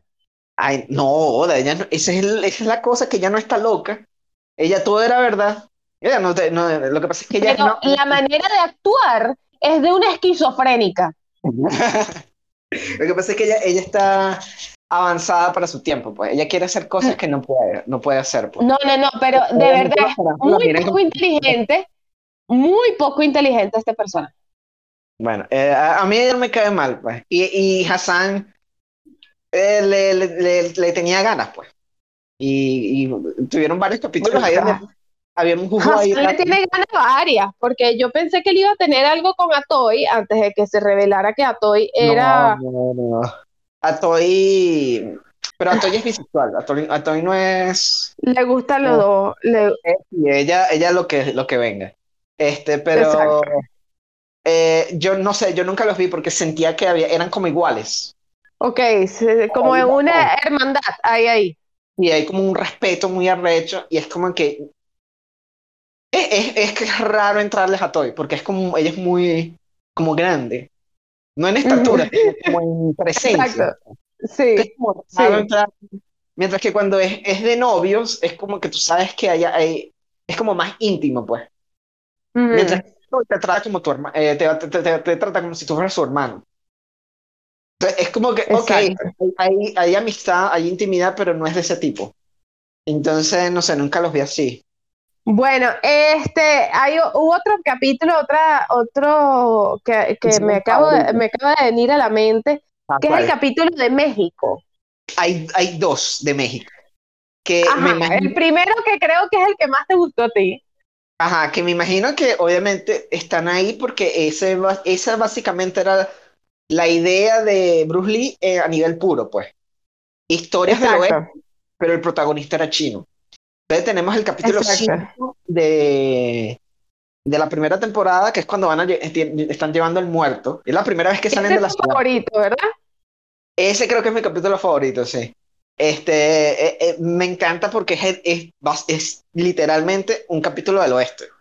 Mm, la música, lo, como luce todo, la trama, los ladrones, la broma. Y, y también traía el comentario de, de cómo la gente ve a los chinos, pues como que... Exacto. que creo que es un estereotipo que se ha mantenido hasta hoy en día, ¿no? Como que ah, esta gente, ellos, son para ellos mismos, ellos están encerrados en su propia cosa. La, la, la barrera del lenguaje es algo tan fuerte con los chinos, porque eh, hablar cantonés en este caso es algo es tan... demasiado complicado. Es muy complicado hasta la comida, ¿no? Creo que esa escena me gustó cuando el, el chino, que, que, es el dueño, el dueño del sitio, él no puede decir que él es el dueño del sitio porque él es chino, entonces eh, eh, deja que su novia, su esposa, eh, sea la que esté al frente del, del, negocio. Y que eso también es fino y me imagino que Hassan lo ve como un, paralelo entre, entre, entre él y Penny, ¿no? Son, ambos son de diferentes etnias, etcétera, pero ahí como se quieren, pues se, se, desean. Entonces, que él viene y les trae una vaina de cochino ahí. Y todo el mundo que, what the fuck es eso? Sí, sí. Hassan y John como que, yeah, yeah, qué rico. años sin probar esto. Y ellos como que, what the fuck, ¿cómo hiciste esto? y hay otro personaje súper cool, Nelson, que sale en la segunda temporada. ¿Cuál? Que es el chino gay. Él, él es el que, ¿te acuerdas? Eh, yo te estaba conversando que decía, no, Hassan y, Joe son como los mejores peleadores, ¿no? Pero yo te dije, bueno, en la segunda aparece alguien que también pelea muy arrecho, que es él, es este pana. ¡Wow! ¡Wow! O sea, no me acuerdo cómo se llama. Él es, él, sí, él es muy simpático, es muy simpático y eh, tiene un estilo particular que es con la cadena, ¿no? excelente, excelente, de verdad la manera en cómo pelea, la manera, lo, lo prepotente que es por, los, eh, por lo seguro que está de sí, de sí mismo, ¿no? Mucha confianza cuando va a pelear. Impresionante. y bueno, tiene obviamente confianza porque es muy habilidoso. Pues. Entonces, me, a mí porque sentí que ahora el, eh, el, grupo estaba completo. Cuando él llegó. Sí, se sintió completo. Yo sentí como que, ok, Hassan con sus patadas y sus mariqueras. Sí. eh, John con, con los cuchillos y ahora este pana con la cadena. O sea, sentí que como que el trío eh, eh, era, era lo que siempre debió haber sido, pues. Como que, ah, Sí, total. era Hassan y John, pero faltaba algo más. Y, y llegó este pana como que para sellar el... Y me gustó, pues. Y, y él subió de una Mira. vez, porque él se, él se juntó con John. Porque es que supo llegarle, porque supo llegarle a los dos. Y, y ellos, que pues, este pana es como loco, es como raro este pana. Y de pronto cuando... Podemos golpe- trabajar con loco. Sí, podemos trabajar con loco. Y es como que después cuando hubo el golpe de estado y John quedó al frente del ton de la familia, ahora este pana también está ahí, porque eh, me recuerdo que hay, eh, hay una escena donde, eh, que creo que es en, la- en el 10, en el episodio 10, que es que eh, John eh, le está reclamando a Hassan de que él era, herma- él era el hermano de esta loca, ¿no? Que, Ujú. porque le mintió aquello y lo otro.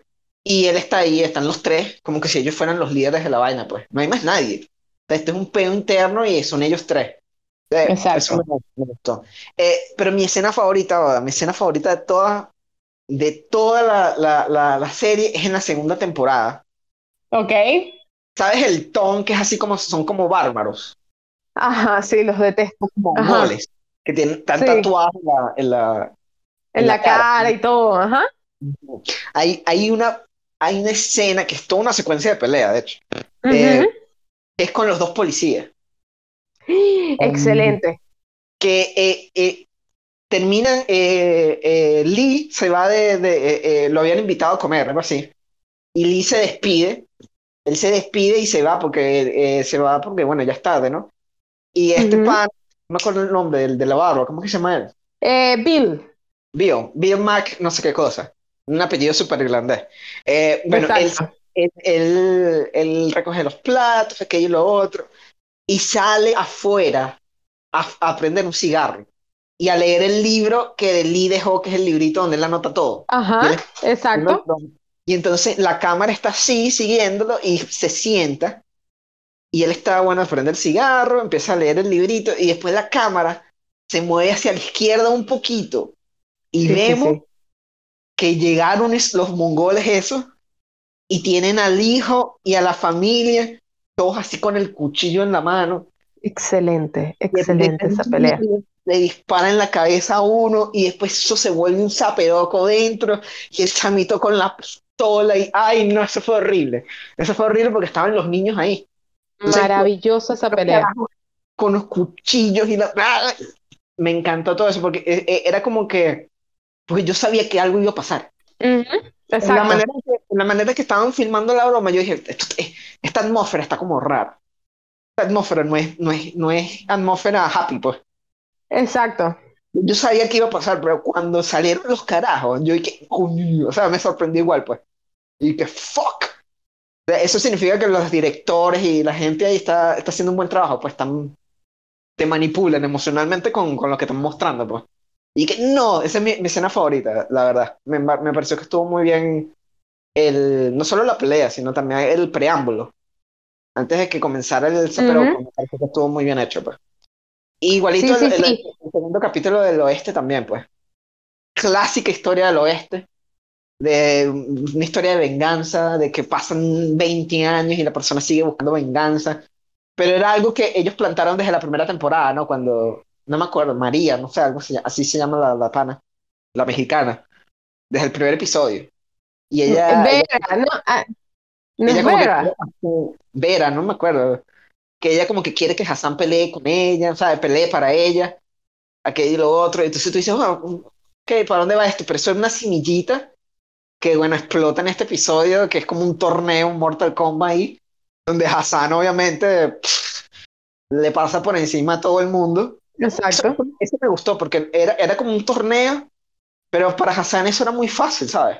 Era como que... Ujú. Le metí Sí. una patada a una gente y, y era como que, ¿en serio esto va a ser el, el, el ¿cómo que es el, el clímax de, de este episodio? Porque Hassan está aquí jodiendo a todo el mundo demasiado fácil.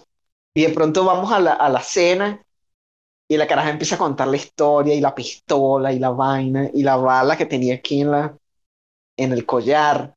Ay, no. Buení, ese, es- ese es uno de mis capítulos favoritos Ese es uno de mis capítulos favoritos de la serie, que es el segundo del oeste, eh, oeste como tal, ¿no?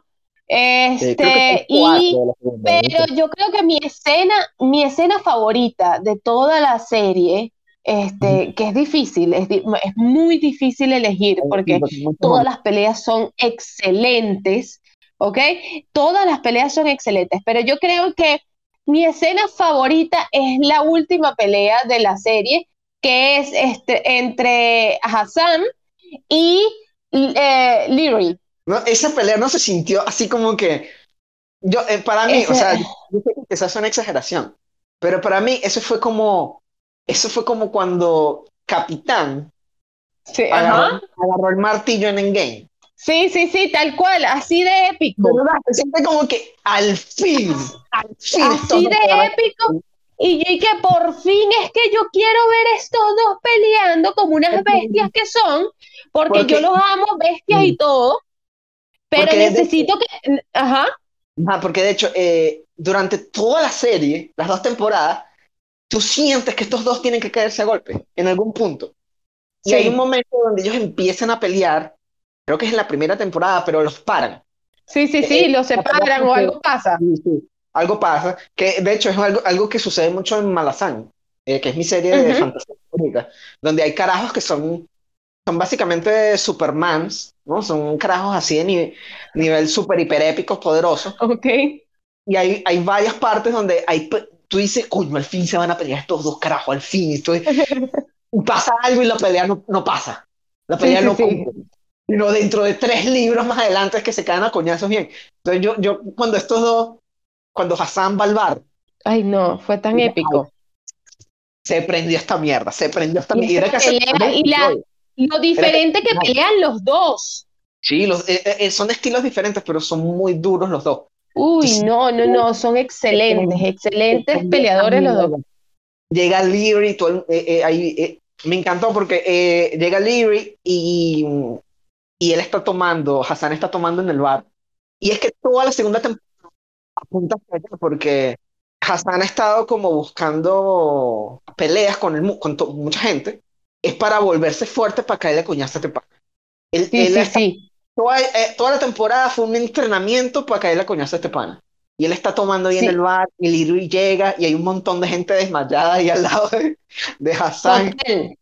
No, no, no, mira, yo te digo, Wow. esa pelea es excelente, pero Sí. como todas las peleas de esta serie, ¿no? O sea, yo creo que una, una, eh, o sea, de la 1 a la 2 mejora muchísimo.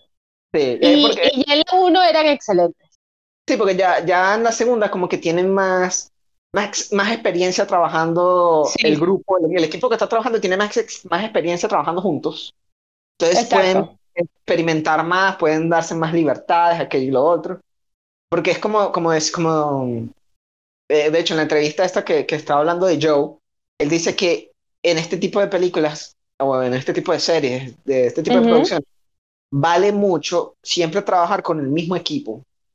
Porque Claro. entonces eh, surge como mucha confianza entre los miembros. Y entonces hay momentos donde realmente van a, va a pasar de que tú vas a golpear a la otra persona, pues. Lo que, no, lo que no debería pasar es, o sea, ellos, tú siempre actúas de que estás golpeando, pero no estás golpeando a nadie, pues. La cámara siempre está en, en un en ángulo donde tú dices, coño, le, le metí un golpe en la cara. Pero a Sí, veces va a suceder ajá. momentos donde ahí, ahí están peleando tan cerca que, coño, le vas a dar el coñazo al, al carajo. Entonces, eh, Exacto. lo bueno es que existe confianza y hay. No solo va a pasar por accidente, sino va a pasar adrede. Donde Exacto. hay una secuencia que tú estás planeando y tú dices, esto no va a salir bien a menos de que yo te mete un coñazo de verdad. Te puedo meter un coñazo. Exactamente. Para Entonces que porfa me pana, dejas. entonces el otro pana dice, sí, tranquilo. Porque ya hay como confianza, tú sabes cómo trabaja Exacto. la otra persona. Entonces, me imagino que ya en la segunda temporada ya esta gente es- han pasado mucho más tiempo trabajando juntos y pueden, eh, eh, hay como más libertad, pues. O sea, por lo menos Mm. eh, me encanta que en las, eh, hablando de la pelea, pues, que comienza obviamente cada uno como muy técnico, pues, ¿sabes? Exacto, sí. Hassan con su kung fu y la vaina, el otro así haciendo futsis y vaina. Y eso termina es toma coñazo. toma, toma, agarra lo que sea que yo esté lanzando, agarra. Porque de verdad, No hay ni- en ninguno de los dos se está protegiendo. no, están no, nada. Ninguno está lanzando piruetas, ninguno se está moviendo. Si no es para ver quién cae. El último que el que cae, Exacto. Sí. Yo pensé, yo por un momento pensé que lo iba a matar. ¿A quién? ¿Es Hassan? Eh, eh, No, Hassan a Leroy. No, no, no. Yo, Yo yo, lo yo, sentí cuando le, me- él le mete el coñazo, que ese fue un coñazote. Le mete el coñazo en el pecho del lado del corazón. Ah, sí, yo Y dije, el yo, bicho se. yo, mierda, lo mató de un coñazo en el corazón. What, eh, what the fuck? Y entonces, y de repente el- el- lo que se oye es el latido del corazón. sí, porque eh, eh, es literalmente lo que hizo, pues. Le golpeó en el corazón y eso es súper peligroso. Y bueno, eh, de ahí que venga que, que él no se pueda como levantar, ¿no? Él intenta levantarse ahí y no puede. Él está como que las piernas no le dan, pues. Y, y Hassan antes también le dio como un golpe en la mano o algo así. Y él no Sí. podía usar la mano, no, no podía usar la mano derecha, la tenía como, como Ajá, atrofiada. que- porque es- eh, es- le fracturó, creo que es que le fractura los nudillos y él después se los acomoda apretando el puño.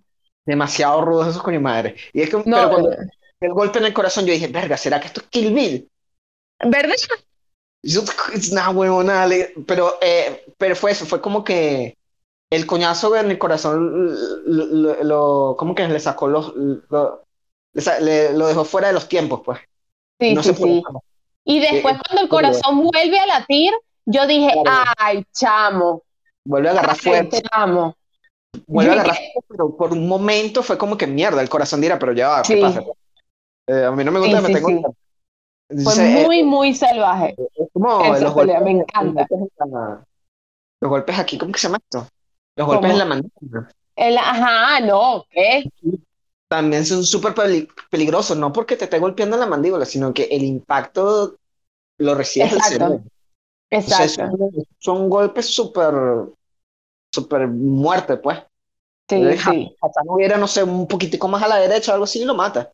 Pero bueno, la cosa es que él es un personaje real y él todavía tiene Leary, es un personaje real y él todavía tiene cosas que hacer. En este caso, Exacto. lo que pasa al final de la serie, que es que él básicamente toma el consejo de la, de la hermana de Penélope y él se lanza a político como tal, pues. Porque esa es la Y única que quedaría súper bien, ojo, como político. Sí, porque él tiene el carisma y tiene el apoyo de la gente. Exacto. Y él no es Exactamente. no es que sea un bruto gigantón que, que lo que No, hace- no, no, no, no. El carajo tiene, tiene inteligencia, pues. Exacto. Entonces, obviamente se le va a hacer difícil, pero él, él, él entiende que. Y yo creo que él, él llega a esas conclusiones con la pelea con Hassan. Porque eh, ahí fue como. Porque ese es obviamente el conflicto racial ahí, ¿no? Ajá. Y Sí. él. Ahí ganaron los chinos. Ganó Hassan. Exacto. Entonces, eh, el Leary ve que ya por fuerza bruta él no va a poder sacar a esta gente de, de- del, del sitio que él considera su casa, pues. Él no va a poder sacar eh, explotando vainas, matando gente. Los chinos son muy fuertes. Sí, sí. hay, gente- hay otros como Hassan, o sea, olvídate. Va a, tener que, Exacto. va a tener que buscar otra vía y en este caso es la vía política, pues. Entonces. Exactamente. ver Pero bueno. Nel, Sí. ya para cerrar este podcast que bueno, que ha estado súper eh, pues variado, ¿no? Yo quería todo. preguntarte tu puntaje para Rápido y Furioso. Eh, mi puntaje para Rápido y Furioso yo le doy un 6 de 10. Ok, Pero para la- mí es un Tiene 5 de problemas, 10. pero- Exacto, tú, tú no la, tú no la, ¿cómo que no la pruebas? No le das el... No, no, le doy un 10 ahí, va que chuta. Sí, sí, sí. Eh, no, yo- Este, ajá, y para Warrior, ¿cuánto le das a Warrior? Warrior yo le doy entre, estoy entre 9 y 10, la verdad. Eh, Bueno, si hay, hay 9 es porque eh, hay, obviamente algunas de las tramas no son tan interesantes como otras, exacto. pero creo que es tremenda producción, pues en, en general creo que es un 10 así porque todo está como muy bien diseñado, pues. Sí, Eh, la trama, los actores, las peleas, todo cinematografía. está muy bien hecho. Todo muy, muy fino. Ah, dice que con la negrita. Yo yo decía, esa negrita es muy bonita. Sí, sí, sí. Un solo capítulo. Tiene Que esa negrita. Yo Ah. le doy también un 10 a Warrior, me pareció una se- me parece que es una serie que, que voy a querer seguir viendo este, por, por, ¿sabes? Por, por más temporadas. Y de verdad que me parece que está demasiado bien hecha. Hace, hace tiempo que, eh, bueno, no hace tiempo, pero es difícil ver una, una producción de acción que tenga, que tenga peleas o combate cuerpo a cuerpo y que esté tan bien ejecutado como esto. Y de Sobre verdad que, ¿cómo? Sobre todo en televisión. O sea, esto que yo- Exacto. estos panas están haciendo aquí supera por mucho cosas que se están haciendo, que se están haciendo en cine. O sea, Sí, sí. Uh, o sea, esto supera tranquilo, la Widow relajado, a nivel de tranquilísimo, o sea, sin esfuerzo, pues. sin esfuerzo. Hay un problema con Warrior. ¿Cuál es el problema? Hay un gran problema con Warrior. Ay, no me digas, ¿qué pasó? Y es que Warrior está cancelada. ¿Qué? A Warrior la cancelaron. No, no me digas esto, Nelson Acosta, tú me hiciste ver esta vaina. Warrior. ¡Me dio eh, el soponcio! eh, ¿qué? Ajá. ¿Qué Me dio el soponcio. es eso? El soponcio es una palabra de doña Nelson Acosta que es como que te da, te da un- una, sabes que te vas a desmayar. Un Patatú. soponcio. Este, bueno, eh, eh, no sé si cuando tú empiezas, eh, tú- los episodios que tuviste comenzaban con Cinemax. Sí, Bueno, Cinemax canceló la serie porque ellos ya no están haciendo producciones originales. Ellos, ellos- ellos dejaron de hacer series, pues. Me, me Ok. imagino que eran muy costosas o no sé, pues. Entonces, eh, obviamente, todas las series de Cinemax que tenía Cinemax canceladas, incluyendo, incluyendo Warrior. Incluyendo Warrior. Pero Ajá, gracias por ese pero. Gracias. HBO Max Ay, Dios. Ajá. vieron la serie y dijeron, coño, aquí hay algo. Entonces compraron la serie y por eso Ok. está en HBO Max. Ok, eso- ok. Y van a hacer una tercera temporada. Pero hay un problema. es Ay, que no. La serie estaba cancelada. Entonces, Ok. todo el cast, todo el equipo de producción, No. ok, cancelado, yo tengo que buscar trabajo en otro lado. Por supuesto. Entonces, ¿no? Entonces Joe se fue a hacer otras cosas, eh, salió un Mortal Kombat, no sé qué broma. Andrew dijo, "We're- we're- oh, ya no tengo trabajo, tengo que hacer otra broma, salió en Snake Eyes, ahorita está haciendo una película que se llama Bullet Train con, con Brad Pitt. Con No, Brad Pitt. Nelson. El director es David Leitch, que es, es uno de los de Wow. John Wick, ¿no? De John Wick la uno. Ujú. Entonces, eh, cada uno está por su lado haciendo cosas, pues. No, Nelson. Por eso es que la segunda tempo- la tercera temporada de, de, de Warrior No tiene fecha. En 2023. 2023. Ay, yo me voy a morir. Porque Vaya. oh, ellos, ellos se comprometieron a otros proyectos porque obviamente la serie estaba cancelada y ellos dijeron, bueno, tengo que buscar otros trabajos y ya tienen otros trabajos Wow. Entonces, que tienen el horario full, pues. No era como que si no hubieran cancelado la serie, inmediatamente se ponían a grabar la 3. Sino que Bueno. no, un espacio. y Entonces, hay que. El año que viene es que van a grabar la serie. Uf, ok, ok. Entonces, Bueno. Vamos a tener que esperar a mitad del 2023, más o menos. Ay, no, qué años. desgracia, Nelson. No. Dos años para dar la tercera temporada. Ay, no. Ay, bueno, ok, con esta mala noticia de Nelson, este, por lo menos no está cancelada, cancelada. Eso es lo único bueno. Va a haber tercera, aunque sea eso. Exacto. Y ojalá le vaya bien y ojalá les quede bien a HBO Max hacer esa producción. Es una de las series más vistas en HBO Max. Wow, ¿en serio? Es que es muy que- buena. Es que es que muy buena. mismo que nos pasó a nosotros. Era una serie que estaba nada más en Cinemax y era como que, Ujú. ¿quién ve Cinemax? Cinemax ni siquiera Exacto. tiene, Cinemax ni siquiera tiene broma streaming. O sea, si tú no viste Wire mientras estaba en el aire, te jodiste. Entonces ahora. Está compilada en HBO Max, es como que mucha gente la está descubriendo, pues. Es como que, wow, ¿qué es esto? Y es excelente. Y es excelente. Pero bueno, Nelson, nada, nosotros nos tenemos que despedir porque este podcast va a ser larguísimo. Sí, como dos horas, pero bueno, este, hablamos de todo lo que había hablar. Y nos vemos la semana que viene Sí, con bueno. Suicide Squad, creo. Bueno, dependiendo si sale en streaming de una vez. Sí, acuérdate, sale en HBO Max y en ¿Qué día sale? el ¿Sabes 5 el- de, 5 de El agosto. 5 de agosto, que vendría sí. siendo lunes. No, creo que es jueves. Ah, no, perdón. 5 cinco. Jueves, ok, ok, jueves. El Sí, próximo perdón, es que no estaba viendo julio, no agosto. Dentro de una semana sale Suicide Squad. Entonces vamos Bueno. a poder hablar. Vamos a ver, vamos a ver qué tal. Cero expectativas, pero mientras tanto nosotros nos despedimos. Gracias por acompañarnos en este podcast súper largo y espera- esperamos que lo hayan disfrutado. Chao. Bye bye. Bye.